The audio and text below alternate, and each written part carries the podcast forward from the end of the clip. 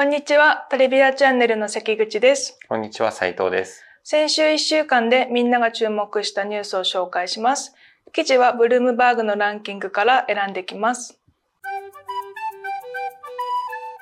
そうですね。結構記事はパラパラばらけてきたかなという印象ですが、うんまあ、トップ記事、アメリカの市況の振り返りですね。あ株がちょっと小幅高しましたよと。はいまただ CPI と FOMC 控えてるんで、取引自体は結構慎重なところですねって感じですね。で、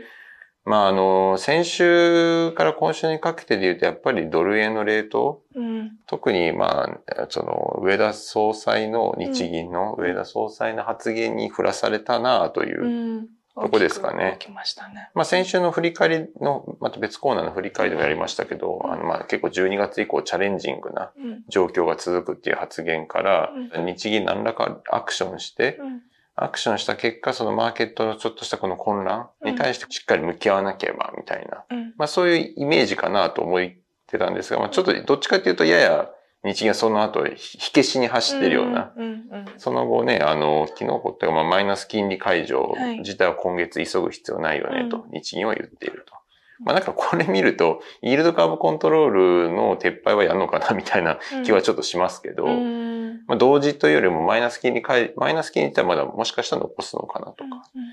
まあでも、この辺もね、あの、その言葉通りに全部受け取っていいのかよくわかんないんで、うんまあ今のところマーケットはこれに振らされて、円高に向かってまたちょっと円安になって、今146円ぐらいとか。うん。まあでも150円うんぬんっていくかどうかっていうのはちょっと CPI 次第、うん。アメリカの CPI とか、うん。FOMC 次第なのかなと。うん。アメリカの CPI うんぬんで言うと、まあ 2, 2つ目の記事。うん。まあ、1年先のアメリカのインフレ期待がまあ結構低下してますねというところで、これ別に次出てくる CPI 自体には直接影響はないというか、まあ、1年先の期待インフレ率の話してるんですけど、アメリカのインフレ自体も結構こう下がってきてるうん。っていう風には見られてるので、うん。まあ、とはいえね、引き続き2%、3%、まあ、その辺の水準で言うとまだ高いところにあるんですけど、マーケットの期待自体がこうやって下がっていく。で CPI も、まあ、落ち着きます、みたいな。うん。っていう風になってくると、ドル円もね、まあ、ちょっと別の要要因で、円高に向かううん。可能性もまああるのかうん。な、というところですかね。まあ、あとは、そうだなまあ、ゴールドマンがプライベートクレジット部門を再編しましたみたいな。はい。資産倍増を目指すっていうところで、まあこれは、まあそうなんだ的な記事うん。でしかまあないですけど、うん。まあ、ゴールドマンって、まああえて言うと GS って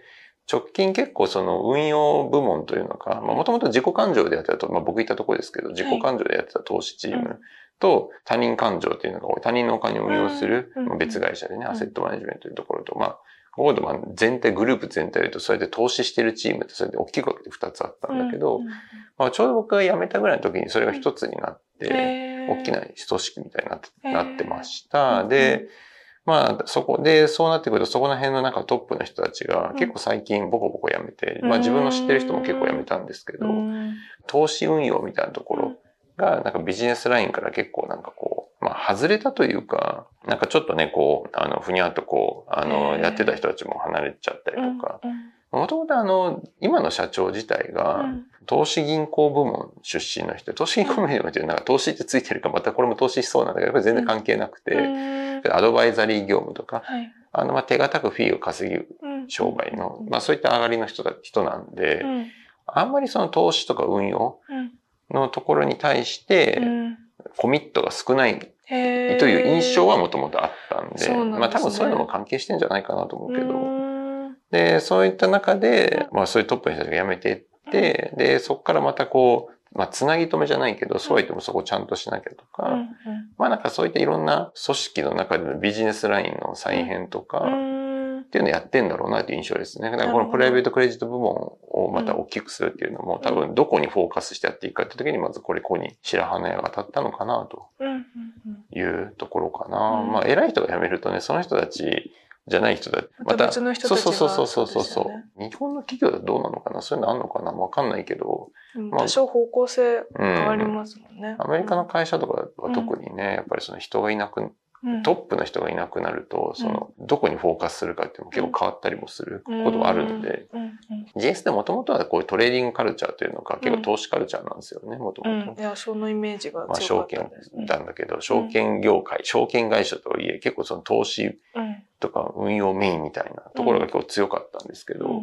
それがまあ今の社長になってからちょっと方向性変わって、ただカルチャーはやっぱりそっちのカルチャーだったから、なんかそういうのもあって、まあ自分もその口だったりはするんですけど、それだったらやめようかなみたいな人も結構いたのかなと、はい、思いますと。あとはまあちょっと変わったというのか、少し経路が変わってきた記事としては10個目のところで、中国の実質金利がまあ急進して5%に近づく可能性も。はい。まあ、デフレスパイラルの恐れというところで、ちょっとこう中国の話っていうのが食い込んできたなと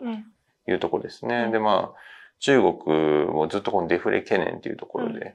まあ、インフレというのがその、がどんどんこう下がってきていて、うん、で、まあ不景気なんでみんなあの投資も、投資を控えて貯蓄していっていると。で中国ってやっぱりこうずっと不動産市況というか不動産牽引、ね、かなり牽引したところもあったので、まあ、あの、経済が発展していると不動産の価値も上がって、不動産の価値が上がるとそれをレバレッジにまた経済も上がるっていう循環だったのが、不動産のところが、こう、まあ、まさにインフレじゃしなくなってきたというのか、やっぱり不動産を買い控えるってなると不動産価格も上がらないし、またあの政府もレバレッジ規制とか不動産、むしろ不動産の加熱を抑えようとしてたんで、そうですね。ある種それが効きすぎちゃったというのか、まあでも結局この流れ一回始まっちゃうとそう簡単にここに戻せなくて、うん、金利に対してそのインフレの水準が非常に低い。というところで、デフレ、スパイラルというのが、まあ、金利が高ければ高いほど、みんなやっぱお金借りて投資しようとしないし、投資しても、その物の値段自体がそんなにインフレしないんだったら当然金利払えないんで、まあ、あの、そうすると、なんだろう、まあ返せないよね、みたいな。なんかまあ当然買わないよね、みたいな。いうところで、ここがまあ、デフレスパイラルになるんじゃないかと。うん、まあ、結構昔の日本の、ね、不良債権とか出てきた時にもある種近いような、とかっていうとまた中国は聞くと否定するんでしょうけど、まあ、ここだけ切り取ると、ちょっとまあ似てるというのか、まあ、バランスシート改善するために、まあ投資じゃなくて貯蓄して、借金返していかなきゃみたいな。っていうところですね。まあ、ということをみんな自然とやっていくと、デフレにどんどんなっていくと。昔の日本のバランスシート不況みたいなところですけど。結局この話自体は結構巷で言われているというのか、中国不動産市況が崩壊してどうこうとかって、まあなんかちょっとこうスキャンダル的な記事も含めて